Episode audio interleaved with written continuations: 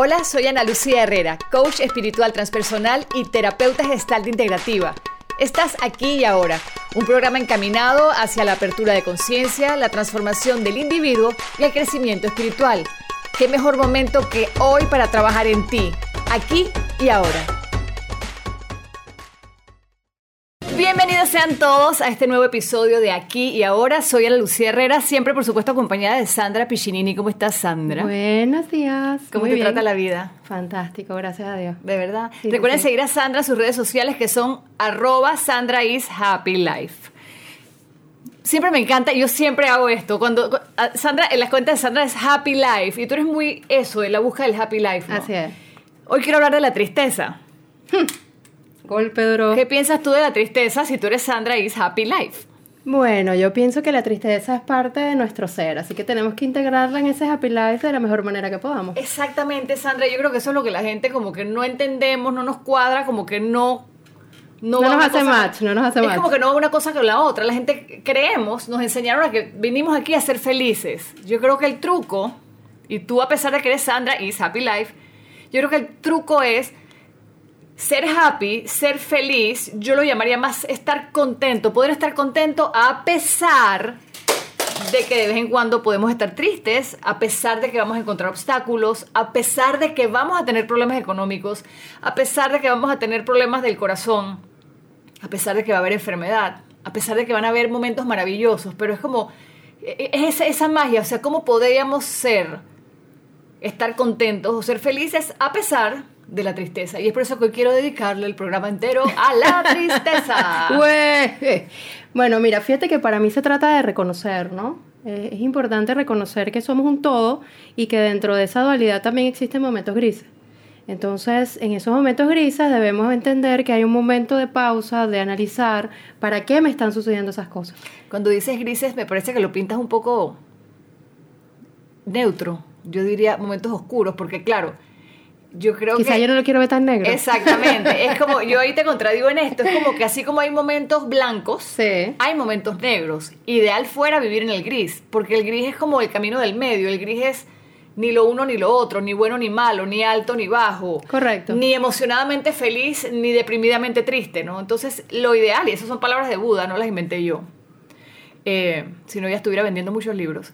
este es eso, es ir por el camino del medio, quizás ir por el, por el gris, ¿no? Eh, sí, porque no es necesario contactar quizás con el negro negro tan profundo, ¿no? Sí. Porque ni es tan bueno estar súper mega hyper de felicidad, porque entonces quizás vas a estar contactando con una irrealidad. Sí ni tampoco tan oscuro porque quizás no es necesario llegar a eso, ¿no? depresión. Lo que pasa es que también socialmente está muy bien visto estar así como que ¡Woohoo! Sí, sí, en la cresta de la ola. En la cresta de la ola, el más feliz de la fiesta, el más chévere, ese que o sea, la persona que siempre está bien, eso es como que eso, está bien. Y, y de hecho, y yo entiendo que es difícil de entenderlos porque claro, porque hay que estar feliz, pero hay que ver detrás de esa felicidad tan maravillosa y perfecta qué tan real es, porque todos tenemos heridas, ¿no? Entonces también esa felicidad tan feliz es como no tocar la herida, ¿no? Y es como que no, no, no, no, no, no, vamos a evadir, todo está bien, no tocamos la herida. Y uno sigue por la vida, ¿no? Y sigues por la vida y cada vez que tienes un problema sigues sonriendo, evades, evades, evades temas pendientes e importantes y pues sigues en tu ola de la felicidad que me dices. Claro, porque contactar con el dolor no es sencillo. Entonces, obviamente. contactar con el dolor duele. Exacto, duele y mucho. Entonces, es más fácil mantenernos en esa máscara de todo está bien y eso es algo que hacemos todos, o sea, nadie se libra de eso, pero lo bueno es que en ese trabajo de intentar crecer día a día, pues está el aprendizaje de integrar esos momentos difíciles de afrontarlo, porque finalmente es simplemente un tema de poner la cara y, decir, vamos a sentir lo que realmente tengo que sentir, ¿no? Que a corto plazo puede que sea mucho más doloroso, pero a largo plazo va a rendir mejores beneficios, ¿no? Total, total, porque sí, lo que quiere decir ahí es como que si sigues tapando la herida que no has curado, se te va, eso te va a doler mucho más adelante, ¿no? Claro, Entonces tenemos los que están en la ola de la felicidad, Sandra, y en la otra esquina, en la otra esquina tenemos a los que están en las profundidades del océano. Exacto. El, el, drama, la tristeza, el victimismo, el dolor. La negatividad. Claro, la negatividad y ya entras en un sufrimiento, que no es lo mismo que dolor, entras en un sufrimiento que ya yo digo que, que es como indulgencia, aunque no lo creamos, y esto es así a veces cuando te duele tanto y estás tan dramático porque es que me hicieron y me duele porque todo el mundo, o sea, Eso nos gusta. Sí, claro. Porque la- el que es víctima también llama la atención desde allí. Y si dejas de ser víctima, pues entonces, ¿cómo haces para que te miren? Entonces, y además eso es zona de confort también, ¿no? En ese espacio Claro. yo estoy cómodo, soy, soy, soy, eh, especial. sí, exacto, la gente va a mirarme por eso, ¿no? Sí, y es muy raro eso porque en verdad el que nos está escuchando y nosotros incluso cuando estás en ese punto tan oscuro de, de, de, de drama o de tristeza, todo el mundo quiere salir de allí. Pero vuelvo y te digo, es como una indulgencia, es como el que, el que- es como el que quiere adelgazar pero no hace la dieta. Exacto, sí, si no haces te lo quedas que todo el que tiempo, hacer, pero no haces nada al respecto, ¿no? Y no estoy diciendo, ojo, que estas cosas sean fáciles. Yo también quiero bajar de peso y no lo hago porque no me pongo seria. Yo también a veces quisiera estar menos triste y no lo hago porque a veces también gozo de mi, victim- de mi víctima, ¿no? Exacto. Pero son esos extremos, ¿no? O nos vamos al más feliz del mundo o nos vamos a la más dramática de todas, ¿no? O todos también. El punto es el punto medio, poder estar contentos con las cosas que nos ocurren. Lo que sí es cierto, Sandra, es que es imposible, y esto es para todos los que nos están escuchando, las cosas difíciles nos van a pasar. Los obstáculos, las personas que se van de tu vida, las rupturas, las muertes, eh, la enfermedad, es, es real. Y, y- es un poquito muy, tiene mucho que ver con la vida de Buda. Sandra, no sé si recuerdas o sabes la historia que Buda era este príncipe fantástico. Correcto, que lo tenía todo. Lo tenía todo en este castillo maravilloso, hijo del rey, y Buda nunca había salido de su casa, de su palacio. Por a veces motivo, como a los 16 años, algo así, y me corrigen si me equivoco porque yo soy mala con las fechas y los números, eh, en algún momento, él siendo muy joven, sale del palacio por a veces motivo, y cuando sale, se encuentra con la realidad. Y Buda por primera vez ve que hay gente enferma, que hay gente pobre, que hay gente en miseria, que hay gente triste, y el tipo dice, Dios mío, ¿qué es esto? Claro. ¿Qué es esto? Existe la tristeza, existe la muerte, existe la enfermedad. Buda se regresa al palacio y le dice al papá, me voy porque yo tengo que solucionar esto. Eh, Buda quería ir a solucionar eh, esa tristeza. Esa que existe. tristeza, correcto. Entonces el papá le dice, no, tú no vas para ningún lado. Y Buda dice, sí, yo me voy. Y me voy solo y me voy sin nada. Y Buda se, Buda se va del palacio sin joyas, sin su mayordomo de toda la vida, sin ropas, sin nada. Y el tipo se va a enfrentar con la realidad y empieza a tratar de buscar soluciones a la muerte. Y no lo logra. Y empieza a buscar soluciones para el hambre, para la tristeza, para todas estas cosas. Y ahí es donde él tiene un camino muy interesante con, con las personas que lo siguen, en donde pasan hambre cualquier cantidad de días. Y Buda no se moría porque, bueno, estaba a punto de, ¿no? Pero él hizo todo para librarse de, de- de todas estas cosas o, o librar al mundo, buscar esa sanación o que salvaba al mundo de esto y el tipo no lo encontró. Él se dio cuenta que cuando aceptas que esto es parte de la vida, entonces te liberas del sufrimiento. Entonces lo que dice Buda es, cuando aceptas el sufrimiento, cuando aceptas el dolor, cuando aceptas la tristeza, entonces ya no está, ya, Ya, no existe, tanto. ya no existe, porque ya no está tu atención ahí. Muchas veces lo que nos pasa de adultos es consecuencia de lo que vivimos de niños. Porque ¿qué pasa? Nuestros padres siempre quieren evitarnos ese dolor, ¿no? Entonces Sí. nos protegen, nos cuidan, y entonces esos son los adultos que luego no son capaces de enfrentar una situación en un trabajo, no son capaces de, de enfrentar una situación en, un, en una situación de relación personal, porque, porque fueron sobreprotegidos emocionalmente. Sí, tú sabes que, y ahí hemos sido, les voy a poner un ejemplo, esto me pasó hace dos días hablando con un amigo, y yo también lo hago, y está bien, y es bonito de parte del papá, pero él me dice, no, no quiero dejar a mi hija sola en el apartamento porque no quiero que se quede solita. ¿Con cuántos años? ¿Con 15? Ella no, tiene como, tiene como 13, 12 años. Bueno, ¿no? pero ahí lo ves, es un apartamento exacto. encerrado, no le va a pasar nada. También yo soy muy fresca en esas cosas, ¿no? Pero yo apenas lo escuché dije, wow, Sí, sí, ¿cuántas veces a mí mi mamá y mi papá no me habrán dicho, es que no, no quiero que te quedes solita? sí. Y hoy en grande, Nos están hoy a los poniendo, nos están 48, poniendo más Sandra, chiquitas, nos están debilitando Claro, y- realmente. ¿Y, y qué tiene malo estar solita? ¿Qué pasa? Tengo 48 años y véanme ustedes aquí hoy a mí con problemas de estar solita. Y los tengo, y tú lo sabes. o sea, Exacto. mi tema es estar sola, mi tema es la pareja, mi tema es esa cosa. Exacto. Entonces, son, y, y- y claro, el papá lo hace con todo el amor del mundo, pero son esas fichitas que nos vienen metiendo al cerebro desde el día uno. Ay, mi amor, no sufras, no llores por nadie, no, es. eso no duele, no te puedes quedar solita, eso no se ve bien. Entonces uno empieza a meterse esos chips en la cabeza y estás grande y todavía estás cargando estas ideas locas porque en verdad yo sí me puedo quedar solita. Claro, entonces ahí es donde te das cuenta de que enfrentar a esos puntos negros eh, es realmente tu verdadero poder, ¿no? Es ahí donde está tu fuerza. Porque ¿cómo podría ser luz si no has pasado por la oscuridad? Sí. Entonces, enfrentarnos a eso es conseguir nuestra verdadera fuerza en un momento de mucha oscuridad. Entonces, si lo, lo logramos a la edad joven, pues nunca es tarde, ¿no? Es un tema de reconocernos y darnos cuenta de que podemos hacerlo en cualquier momento de nuestra vida. Ayer estaba yo en un grupo de mujeres fantásticas y nos fuimos a una fogata Ah, sí, y. Era una vaina espectacular, divina, me, me encanta. Era como un grupo de mujeres así lindas. Y había una chica bella, tiene ella, 20 ella me empezó a hablar y ella me estaba contando lo mismo que estaba haciendo yo, pero ella tiene 28 años. Claro. Y decía, qué chévere que tú estás viendo esto. O sea, la- ella me dijo, concho, Sí. porque este tipo me activó la herida que tenía de infancia con mi papá. Yo dije, ay, yo me estoy dando cuenta ahora de la herida de mi papá, ¿me entiendes? Entonces, qué bueno, qué bueno, de verdad. Esto es una invitación así como loca. Vean sus heridas ya. Y si son jóvenes, véanlas ya. No esperen más tiempo, porque es cargar como esa bolsita pendiente, ¿no? Es como que si yo estoy Y brava se te contigo- llena cada vez más esa bolsita, es que Total. es terrible. Es como cuando, imagínate, yo me peleo contigo, Sandra, hoy. Entonces me da rabia algo que me dijiste, pero yo no digo nada. Entonces mañana nos vamos a comer, entonces otra cosita que me molestó y empiezas, mira, empiezo a no soportarte. Exacto, y sé que el, el monstruo. Y se acaba una relación bonita en vez de yo haberte lo dicho desde el primer día, ¿sabes qué, Sandra? Es que no me gusta cuando tal cosa. Y ya. Sí. Pero nos empezamos a cargar de rabias con los demás, nos empezamos a grabar con dolores. Mejor, enseguida di lo que sientes, enseguida di, es como poner tus sentimientos, presentarlos, di lo que te duele. Pero Así entonces es. ahí somos vulnerables y somos débiles, ¿no? Así es. Y sobre todo la comunicación con nosotros mismos, Ana. Porque si bien es importante mantener la relación con otros y, y- y fomentar esa, ese- esa amistad o relación de la naturaleza Sí. que sea, ¿cómo nos estamos hablando nosotros mismos? Porque hablamos de inteligencia emocional, pero ¿cómo afectamos entonces a nivel emocional nuestro cuerpo? ¿Cómo se manifiesta nuestro organismo cada vez que tenemos una inflexión de alguna manera a nivel emocional?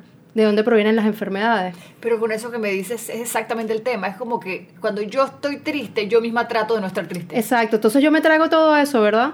Y me paso a lo mejor dos años sin hablarte de ese tema. Ya. ¿Eso en qué Cáncer. termina? En un cáncer, en un problema. humor, lo que sea, no sé. Y hay Correcto. gente que, está- casualmente la niña que me está hablando de eso, qué linda, habla, eh, trabaja, se ha ido a escoger muchos cursos de ese tema de cómo De todos estos, exacto, todo. todos estos dolores que te vas guardando se traducen en enfermedades. Después se te empieza a caer el pelo, no tienes ni uno y no sabes por qué, ¿no? Y ahí es donde siempre utilizo la frase que tú eh, dices mucho que me encanta y es ser inteligentemente egoísta o sabiamente egoísta. Sí. Porque sí, siempre estamos pensando, wow, pero es que cómo voy a pensar yo en mí nada más. Pero es que si yo no estoy bien, nadie a mi alrededor puede estar bien. Totalmente. Y si yo me enfermo, afecto a los que están a mi alrededor. Sí. Entonces es mucho más sabio enfrentar las situaciones de dolor en el momento que debas afrontarlo y hablarlo con quien debas hacerlo para que sanes también tu comunicación interna. Pero da miedo, ¿no? Sí, da un miedo Eh, terrible. Ayer, este, es que cuando la gente, me encanta la gente así porque me llega una paciente ayer o antes de ayer, no antes de ayer que fue cuando te escribí el tema, Ajá, quiero que sea, sí, sí, sí. se sienta, bueno Lucía, vengo a verte porque yo quiero,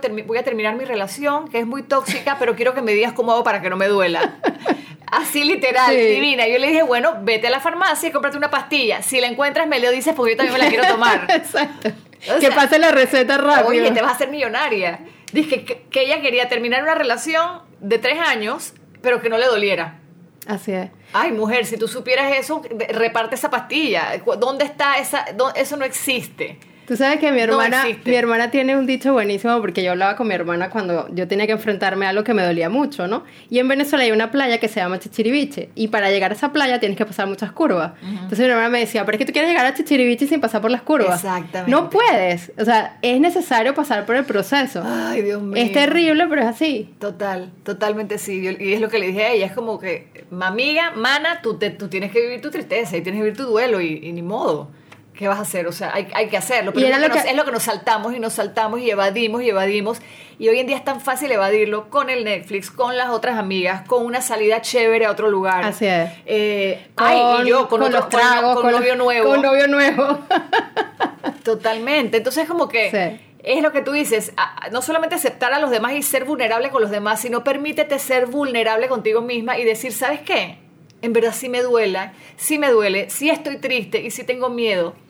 Que no es lo mismo entrar en drama y en sufrimiento que me quiero morir, que es me hicieron y me hicieron y me hicieron. Es sencillamente, yo creo, es ver la tristeza por otro ángulo. Es como Claro. que, ¿sabes que Sí me duele y estoy triste. Es reconocer que somos humanos, que tenemos emociones y que debemos vivirlas simplemente y que tras vivir esas, esa emoción, pues posiblemente ya podemos continuar con nuestra vida y darnos ese permiso, ¿no? Y, tú es sabes como- y importante. también hay que ver cosas chiquitas que, que dan mucho dolorcito. Y es como que sí, cuando me dijiste tal, o sea, sentí rechazo.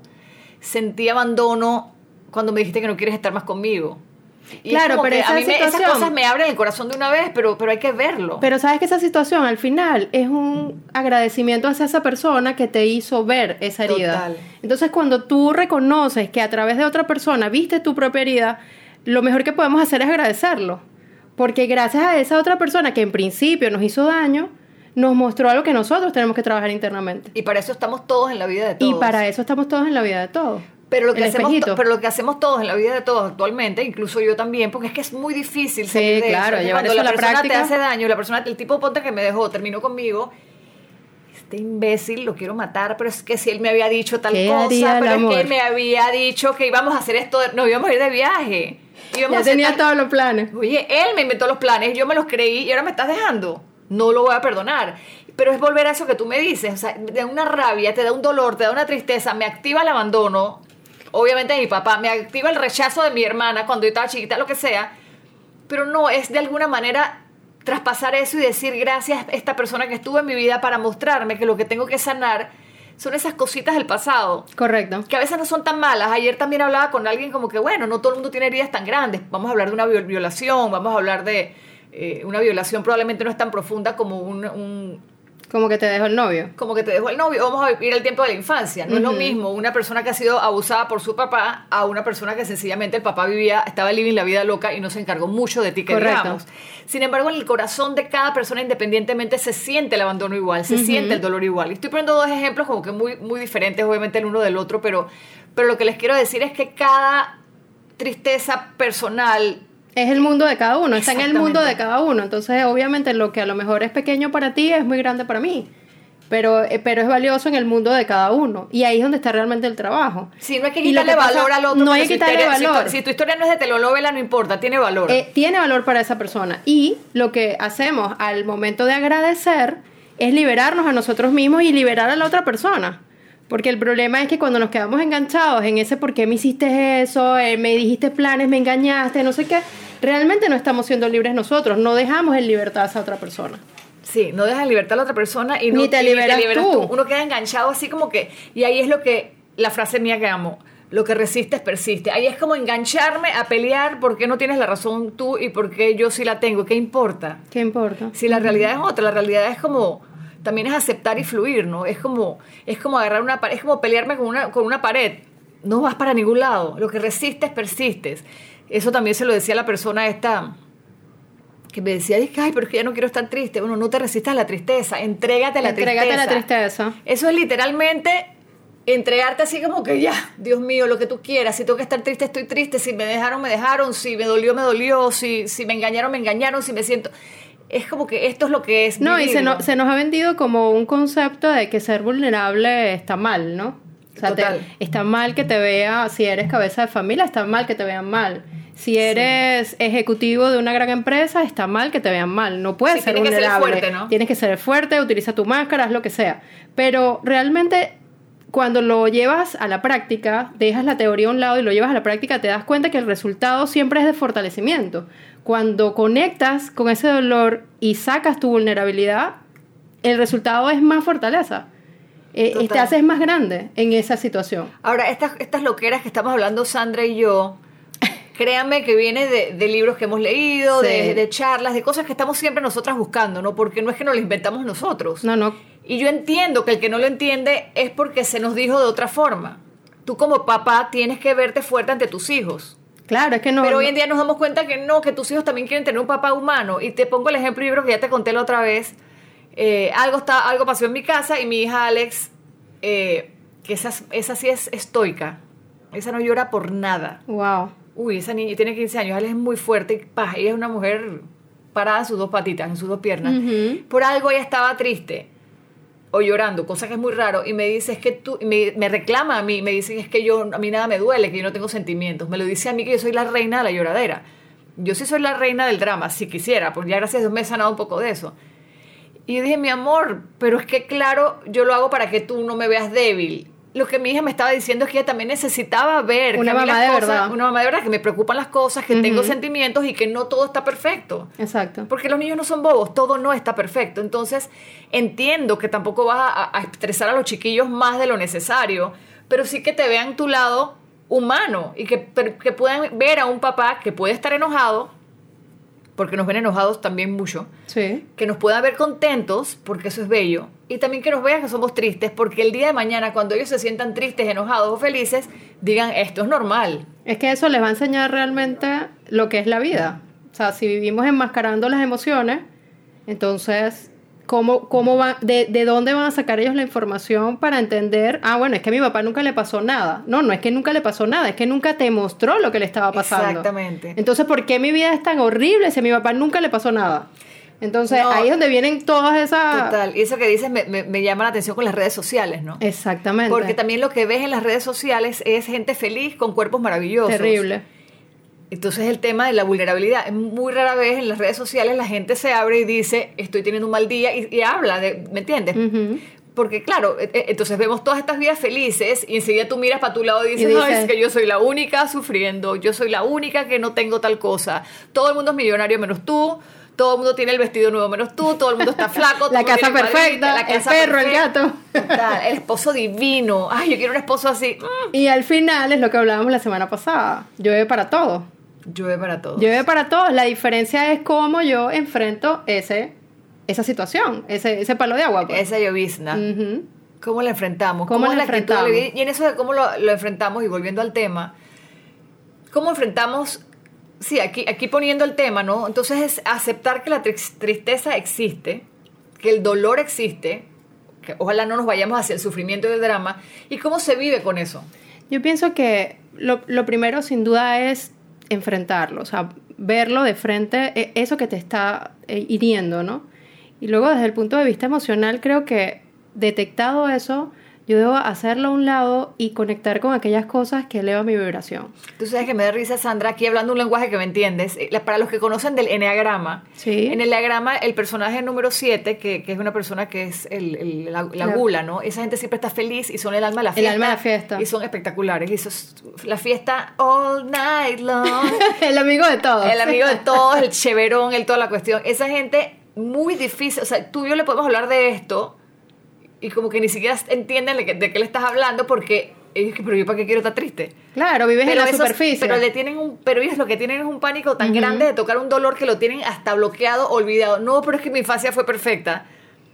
Ay, busca bien, busca bien. Pero bueno, dirán, ¿para qué quiero buscar? no Pero es, es como que un dolor que es, es como una tristeza pendiente que sí tienes en el subconsciente y sí te está molestando, Ujú. pero tú la evades, la evades, la evades, evades con esta felicidad medio falsa, ¿no? Es una falsa felicidad. Y es como el examen que se te repite. Entonces son las personas a las que les llega siempre la pareja que los maltrata. Es a las personas que les llega siempre el jefe que no lo reconocen en su trabajo o no le dan lo que merece. Claro, o siempre vas a tener este vacío en la vida. O siempre vas a tener este vacío que vas a estar igual buscando todos, llenar igual que todos, de fiesta ¿no? en fiesta. Todo- ahí todos los personajes del enagrama y todas las personas estamos buscando Así llenar es. ese vacío de, de- de que, que tenemos. Todos tenemos diferentes vacíos, pero él en particular es el más feliz del mundo siempre. Y qué difícil decirles que vamos a bajar al- a, esa- a ese pozo que tienes y vamos a abrir un- el tema, ¿no? Pero Obvio, no. y eso es un trabajo sin duda personal. Sí. que lo hemos hablado en otras ocasiones también. Qué bien cuando tú ves esa situación en otras personas y dices, yo quiero ayudarte, ven conmigo, vamos a contactar con tu dolor y vas a salir de eso. No puedes. Si no están listos, no. Si no están listos, si no es su momento, si no es su propia decisión, tú no podrás hacer nada. Sí. Simplemente estarás allí a esperas de que esa persona lo decida y bueno, si le quieres acompañar, pues fantástico, ¿no? Eso es chévere porque a veces tienes, tenemos amigas y compañeros que, son es. terapeutas o coaches o psicólogos o psiquiatras. nosotros queremos- Entonces uno quiere salvar a la persona, ¿no? Uno quiere salvar, el, el- el que, el que tiene una solución bonita quiere salvar a los demás. Pero quizás no tienen, no, no tienen el mínimo interés cada uno en su momento y cuando le dé la gana. Entonces Así tú te es. frustras porque tú quieres salvar a tu amiga, tú quieres salvar a tu amigo, tú quieres salvar a tu pareja. Así es. Que esa parte también es otra cosa. Quieres salvar a tu pareja y tú- y eso empieza a drenarte y entonces tú dejas de progresar por andar hundiéndote en el barco de la pareja en vez de, en vez de que los dos estén progresando de alguna manera. ¿no? Ojo, ojo con las parejas aquí porque lo lindo de la pareja es que ambos puedan estar progresando cada uno en su camino o juntos o como quiera, pero van progresando y no que uno deje de fluir su energía para drenarla en el drama del otro, ¿no? Es eso que dice que todo lo que no suma, ya resta. Ay, total. O sea, no necesariamente no te suma, pero es que aunque no te sume, ya te está restando. Ay, no, no. Yo lo que no eso me suma, no quiero. Sí, entonces eso, eso es importante detectarlo y bueno, accionar en consecuencia de eso, ¿no? Porque está bien que entendamos que cada uno tiene un, un trabajo que hacer, pero siempre y cuando ese trabajo no afecte mi trabajo, ¿no? Es un tema de acompañamiento. Pero sí es cierto que es una decisión individual. Y no por eso debemos sentirnos frustrados, sino simplemente desde la compasión, entender que la otra persona tendrá su momento cuando le toque. Y Sí. dejar que eso fluya, ¿no? Sí, y es que es difícil dejar a, a un amigo, por ejemplo, una persona que tiene un problema con alcohol, un problema familiar, un problema de adicción de hasta de trabajo, de lo que quieran, porque hay tantas adicciones y tantas cosas que algunas son socialmente bien vistas y otras son ay, las más malas, ¿no? Eh, en estos días alguien me dice, Lucía, pero tú eres lo máximo porque trabajas todo el día. Si supieras que esa es mi adicción. Claro. Así de mala como probablemente un alcohol, una cosa de esto. O sea, me, me, me- Sí, porque nos escondemos detrás de ese Claro. workaholismo solo para qué es no lo que no quiero ver y qué es lo que no quiero conectar por andar trabajando tanto. Entonces es como que, sí, o sea, no, no vamos a salvar a todo el mundo y ojalá que el que quiera en su momento y quiera ver sus temas los, los, los abra, porque si no, es lo que estamos hablando, vas cargando y cargando y cargando, o mejor dicho, esa herida que tienes se va infectando, infectando, infectando, infectando. Oye, que no sea necesario al final aputarte la mano o la pierna, ¿no? Exacto, exacto. Ese sería el objetivo final. O sea, que la afectación sea lo menos posible. Total. Y, la curarla, sanarla temprano, ¿no? Exactamente. Y no la vamos a sanar si no levantamos la tirita, la curita y vemos qué es lo que tenemos allí. Sí. Y ver eso duele. Y ver eso duele mucho, sí. Entonces yo creo que es eso, ¿no? Que, que no tratemos de, de saltarnos los pasos de la vida, los pasos que te pone la vida y es que si en este momento te duele algo, ya te sacaron del trabajo, eh, tantas cosas, ¿no? Que nos pueden hacer quizás infelices en un momento dado es, sí, tienes todo el derecho de sentirte triste, tienes eso que te está pasando, sí duele. Y es como Sí. decir, ¿sabes qué? Es que sí me duele. Aceptar que duele. Y el agradecimiento creo que es un buen bálsamo. Sí. lindo. Cuando, cuando le ponemos, le ponemos la palabra agradecimiento a eso que nos está haciendo pupita, eso como que nos calma, ¿sabes? Es como gracias a esto puedo ver esto otro, elevar un poquito la visión en ese sentido. Pero, pero primero hay que ver eso otro. Claro. Es como que, ay, que me botaron del trabajo. Entonces, si tú vas donde una persona y le dices, le dices, tú me dices, ay, me botaron del trabajo hoy, pero agradece todo lo que aprendiste. ¿Qué vas a agradecer? ¿Qué? Si estás sin trabajo y no tienes que Claro. pagar la cuenta de luz mañana. Entendemos eso perfectamente bien. Es muy difícil, pero, pero hay que ir más allá y más allá y más allá de todas esas. De todas esas cosas eh, que nos condicionan en el momento presente, ¿no? Sí, en lo Es la material del hoy, necesidad, sí. en, la, en la prisa, en la carrera, es hacer un alto y, y desde, desde la tranquilidad que podamos tener en ese momento, aunque es muy difícil, elevar un poquito la visión y entender que eso que me está pasando es un beneficio para algo que viene Claro. después. Tú sabes que muchas personas se quejan de su trabajo toda la vida, ¿no? Sí. Entonces no soporto mi trabajo, no soporto mi jefe, no soporto... Entonces lo odias este lugar. Pero te quedas ahí toda te la quedas vida. ahí. Y entonces el día que te votan, estás brava. Oye, agradecele a Dios que te está ayudando, te está, te está poniendo, te está, Sí. te está decidiendo lo que tú no tuviste las bolas de decidir. Así O es. sea, tú no hiciste la decisión que tú tenías que hacer, ya la vida te lo está poniendo. Entonces ahora estamos frente a un papel en blanco, ¿qué vas a dibujar? Mucha gente llega como que, ay, es que no sé qué hacer con mi vida. Me parece tan divertido. Es como que quiere decir que puedes ser lo que quieras. Exacto, tienes, tienes todo el campo de las posibilidades abiertas para Sí. hacer lo que tú quieras. Es Y que, y que no te saquen de la empresa eh, porque te voten, ese sería el mejor escenario. Porque el may- la mayoría de, las, de los casos lo que sucede es que te enfermaste, que te tuvieron que operar, que te, o sea, te, por, por un tema que repercute en tu salud para salir de, de esa situación. Claro, ¿no? y también eso pasa mucho, ¿no? Sí, pasa Eh, mucho. Que, que estás en una vida X. Ayer casualmente es que el grupo de mujeres conocí. Una es esta ultra abogada. Las dos eran abogadas. Súper abogadas, no sé qué. Y una pelada joven cae en esta enfermedad súper fuerte. Y, ella Wow. dice- y a raíz de la enfermedad, ella empieza a buscar otros métodos de sanación. Y a raíz de eso es que entra en los cursos de bioneuroemoción. Y ahí es toda la donde agradeces la enfermedad. Y se sana de un cuento fuerte que no sé exactamente qué era, pero habló de tumores y cosas así. La chiquilla se salva de eso y ahora está es- haciendo esto. Claro. Que le encanta, que le apasiona, que no quiere decir que ha dejado de ser abogada, pero, pero, pero descubrió su pasión de vida, ¿no? Entonces, es. una cosa tan fuerte como una enfermedad probablemente te puede llevar a ver cosas súper lindas, ¿no? Y es a, sí. a valorar la vida, a valorar la vida también, ¿no? Así es, sí, ese, ese es el, el lado amable de la situación oscura que debas enfrentar, ¿no?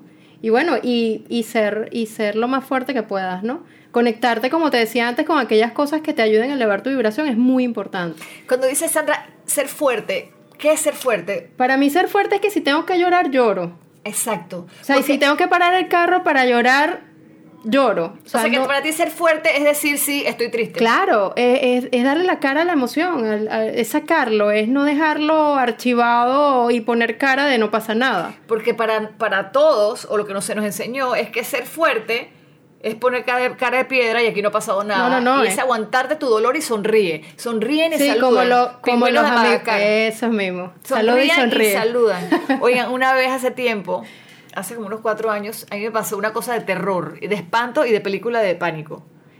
Fue la primera que yo fui a un psiquiatra. La primera y última, y la psiquiatra buenísima. Yo llegué a la psiquiatra con este cuento y le dije, primero medíqueme y después yo le cuento lo que me está pasando. Wow. Gracias a Dios me mediqué y yo estuve, yo tomé pastillas como por seis meses, después las dejé y ya estuve bien. En ese momento hay veces que uno sí necesita, Sí. cuando ya uno no da, ¿no? Eh, a menos que ya tú hayas trabajado en tener todo- todas estas cosas más claras, pero ella, ¿sabes lo que me dijo? Me dijo, Ana Lucía, Hillary Clinton. Tú pórtate como Hillary Clinton, tú ¿En sonríe y saluda. Exacto. Wow.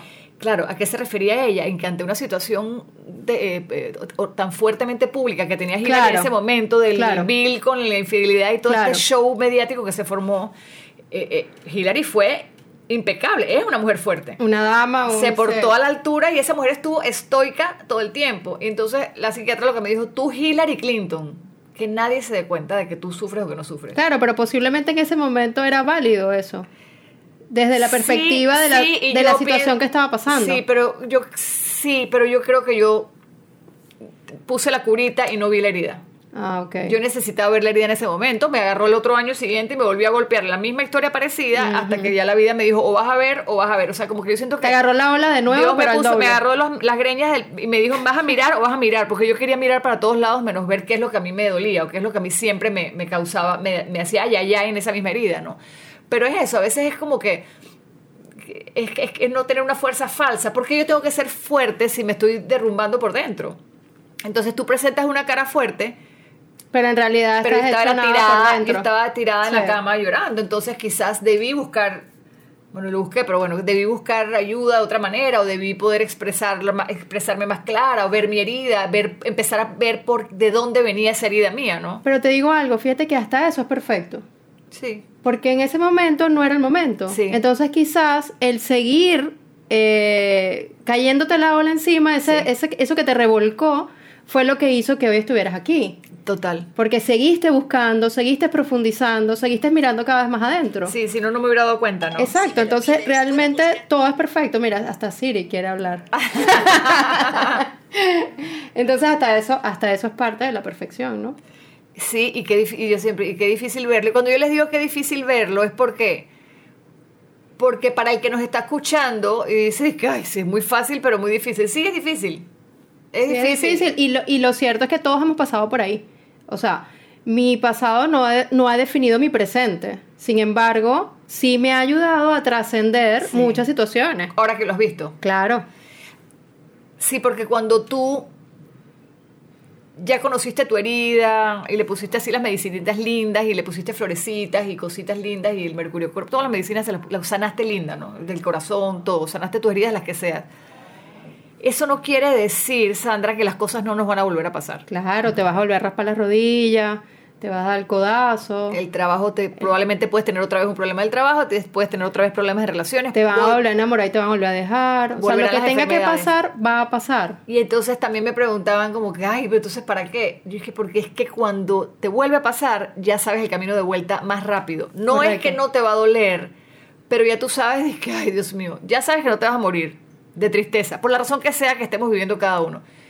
Ya sabes que nos tenemos que empezar poco a poco a levantarnos, a sentir, a caminar. Ya sabemos que uno puede llegar al centro de vuelta. Es como que te sabes tu camino a tu centro de vuelta Correcto. y puedes llegar, quizás la palabra no es más rápido, porque no sé cuánta, cuánto tiempo tomen las cosas en sanar, si son- sanan en tres meses o sanan en seis años, no lo Sino sé. con menos daño, quizás. Ajá, sin tanto drama, sin tanto sufrimiento. Y lo bonito de detectar que nos está pasando algo quiere decir que no estamos viviendo en automático. Eso me encanta. Claro, claro, quiere decir claro. que realmente estoy viviendo. Ahora, que es automático. Ah, bueno, automático es que a mí no me afecta nada, que yo me monté una máscara de superpoderosa y si tú me gritas yo no siento nada y en realidad... Y que vas a trabajar todos los días de 8 a 5. Y que va a trabajar todos los días de 8 a 5 y... Pagas tus cuentas. Eso, es, eso realmente es vivir, eh, como hemos hablado, tipo Walking Dead, ¿no? Ajá, o sea, estoy zombie. estoy zombie total, simplemente hago lo que tengo que hacer y punto, pero no estoy conectando realmente con la vida. Voy, voy como en la superficie, entonces entender que me pasan cosas que me hacen subir y bajar constantemente es lindo porque significa que estoy vivo, que es el biorritmo del corazón. Sí. Si estoy en línea muerta, Estás muerta. me morí. O sea, si, la- si la linecita quedó así fija, vaya que ya se fue. Entonces, es normal que estemos en momentos de, eh, de, de subidas y bajadas. Eso quiere decir que nuestro corazón está latiendo. Es ¿no? que estamos conectados con todo menos Sí, con nosotros. Yo estoy conectada con el WhatsApp, con el Instagram, con el Facebook, contigo por chat, eh, con el programa de radio, con Netflix, una conexión maravillosa. Con la vida ajena de mi amiga, con la vida ajena de Sandra, con la vida, o sea, estoy conectada con todo, con mi trabajo, con mi jefe, con mis compañeros de trabajo. Pero no nos conectamos con nosotros mismos. Claro. Y ahí tenemos que recordar tu curso, Ana, del Enneagrama. Recordemos Oigan. eso, por favor. Importante, te voy a dar comisión, Sandra. Vamos a conocernos. Oigan, el 6 y 7 de julio voy a estar dictando, es la segunda vez que dictamos el taller en Panamá, eh, el eneagrama. El eneagrama es- se llama La Dieta del Ego. eh, Me encanta. Que es una Lloré esta vida, la otra y la de más allá, ¿verdad? y sobre todo te abre la conciencia, Sí. ¿no? El eneagrama es una herramienta eh, pues que tiene muchos, muchos años de estudio. Eso empezó con, con los sufistas. Es una herramienta que no, no es de ninguna religión en particular. De hecho, los jesuitas lo practican. Cualquier religión puede practicarlo. Eso no tiene nada que ver. Yo creo que el eneagrama es una herramienta que, que tiene un poquito de sabiduría de muchas culturas. Eh, y entonces psiquiatras muy importantes, filósofos, etcétera, en los años de la pera, pues hicieron todas estas investigaciones con personas y todo, y pues llegan al eneagrama, que es una herramienta de de conocimiento personal, en donde se divide en nueve tipos de personalidades y tú puedes ver tu personalidad desde el ego, desde tus virtudes, desde las cosas que puedes usar a tu favor, desde las cosas que te drenan a ti mismo, desde lo que no te permites. Me explico, y sobre todo desde, desde el ego, ¿no? Entonces, el taller que voy a estar dictando de Enneagrama, que fueron unos cursos que tomé en Bogotá y también he tenido unos profesores en Estados Unidos, etcétera, bla, bla, bla. Eh, para esto viene también Andrea, vuelve otra Sí. vez. Andrea Olmos es psicólogo y es terapeuta gestal como yo y viene conmigo, somos enneagramistas. Viene, no, lo máximo, taller de lo máximo, lo máximo. Me encantó, de verdad. La experiencia es formidable. Y Sí, conocernos... conocerte a ti, es como que, pero si yo me conozco, Sandra. No, no, no, mentira. No nos conocemos nada. Y nos damos cuenta en Pero ese te pasó, momento. ¿verdad? Sí, sí, me pasó. Yo cuando tuve que hacer una actividad que, que no voy a decir para que sea sorpresa para ustedes, cuando yo me vi ahí, yo dije, Dios mío, es en serio. 45 años de mi vida y ahora es que me estoy reconociendo. Como que te das cuenta de cosas, ¿no? Sí, sí, sí. o fue- aceptas cosas. Sí, claro, aceptas cosas y realmente te ves, ¿no? Creo que te ves desde el interior, no, no el Y exterior. eso que tú eres una persona que ha estado buscando, ¿no? Sí. Y, y que eres espiritual, que lees, que estás buscando Sí. eso, pero yo también, cuando yo hice mi primer taller de enagrama hace cuatro años, yo dije, no puede ser, no puede ser, no puede ser, no, no, yo no soy así, hasta que acepté y dije, sí, y cuando aceptas y te logras mirar, es otra vez quitarte una carga encima. ¿Y sabes qué es lo lindo? Yo no sé si te ha pasado, incluso en tu enagrama, con el ego que tengas, ya hasta te ríes de tu propio ego y es como que te aceptas hasta con tu parte más oscura. Sí, sí, es parte del juego y nos ayuda muchísimo a relacionarnos con otras personas, Sí. porque también sabemos entonces cuáles son los puntos que podemos tocar en determinados momentos y en cada situación que nos pase, ¿no? Sí, porque entonces también le ves el carácter a los demás. Así es. Y puedes ser empático, ¿no? Como que si ya sabes que a esta persona le, le duele tanta este tipo de cosas, no, no vas por Bajas ahí. un vas poquito por- la guardia. Sí, sí, porque es, es verdad que somos súper diferentes y que no, no podemos irnos a todos con el mismo lenguaje. Somos, somos diferentes, entonces tenemos que ser empáticos, aprender a estar en los pies del otro.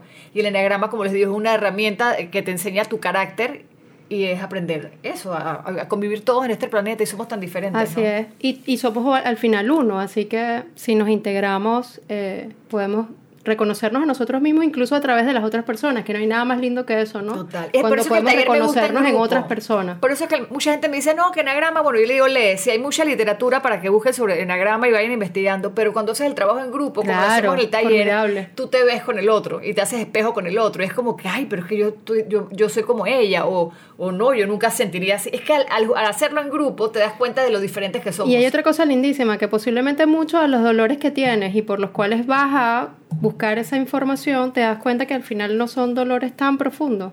Y muchas veces subestimamos eso. Como no queremos ver la herida, creemos que a lo mejor es una herida muy profunda, me da miedo meterme ahí, a lo mejor es un rasponcito nada más, ¿no? Exacto, y lo puedes Entonces, ver como estamos en esa necesidad de ponerlo todo tan dramáticamente, quizás eso también nos permite ver esa herida y reconocerla más rápidamente, ¿no? Atenderla. Así es. Entonces, taller La Dieta del Ego, 6 y 7 de julio. Más información en mis redes sociales, arroba soy Ana Lucía Herrera. Eh, ojalá puedan participar, es un taller súper lindo. Eh, así que eso fue como que nuestra cuña comercial. Así es. Pero bueno, así, así cerrando un poco entonces el tema de hoy en aquí y ahora es entonces la tristeza. Vivir con ella y aprender a ser contentos o felices a pesar de que podemos estar tristes. O sea, se vale estar triste. Se vale estar triste, se vale atreverse y se vale conseguir ayuda. Eso es muy importante. ¿Qué necesidad de estar solos viviendo los procesos y meternos en la cueva? No, es importante conseguir esa ayuda. Es importante apalancarnos en una persona que puede ser un familiar, que puede ser un coach, que puede ser un psicólogo, que puede ser... Pedir ayuda, ¿no? Pedir ayuda. Porque eso también es una tontería que tenemos encima creyendo que no, yo tengo que salir de esto yo solo, ¿no? Es que todo cae otra todo cae en la palabra vulnerabilidad. Sí, pedir total. ayuda te hace débil. No, pedir ayuda es como que Chavo al ego, ya está. y tú sabes que cuando un amigo te pide ayuda, tú te sientes importante.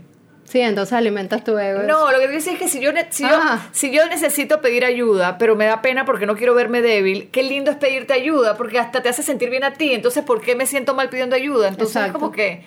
No, es, es como que recono- reconozcamos todos que somos una unidad y que necesitamos los unos de los otros, porque si no hubiera uno en este planeta, se hubiera quedado Dios Exacto, solo. Pues. se hubiese quedado Dios solo y ya, para autoexperimentarse. Ajá, el solito ahí. Entonces, no, por eso nos pone a tantos y es para vernos los unos a los Así otros y, y apoyarnos, no apoyarnos más. Sobre todo aquí cerrando, quizás no tiene mucho que ver con el tema, pero quizás cerrando el programa de hoy es para las mujeres sobre todo, ¿no? Apoyémonos más. Las Sí. mujeres somos muy criticonas, nos juzgamos mucho. ¿Cuál es la más linda? ¿Cuál es la más flaca? ¿Cuál tiene el esposo más bonito? ¿A quién le pasó? ¿A quién no le pasó?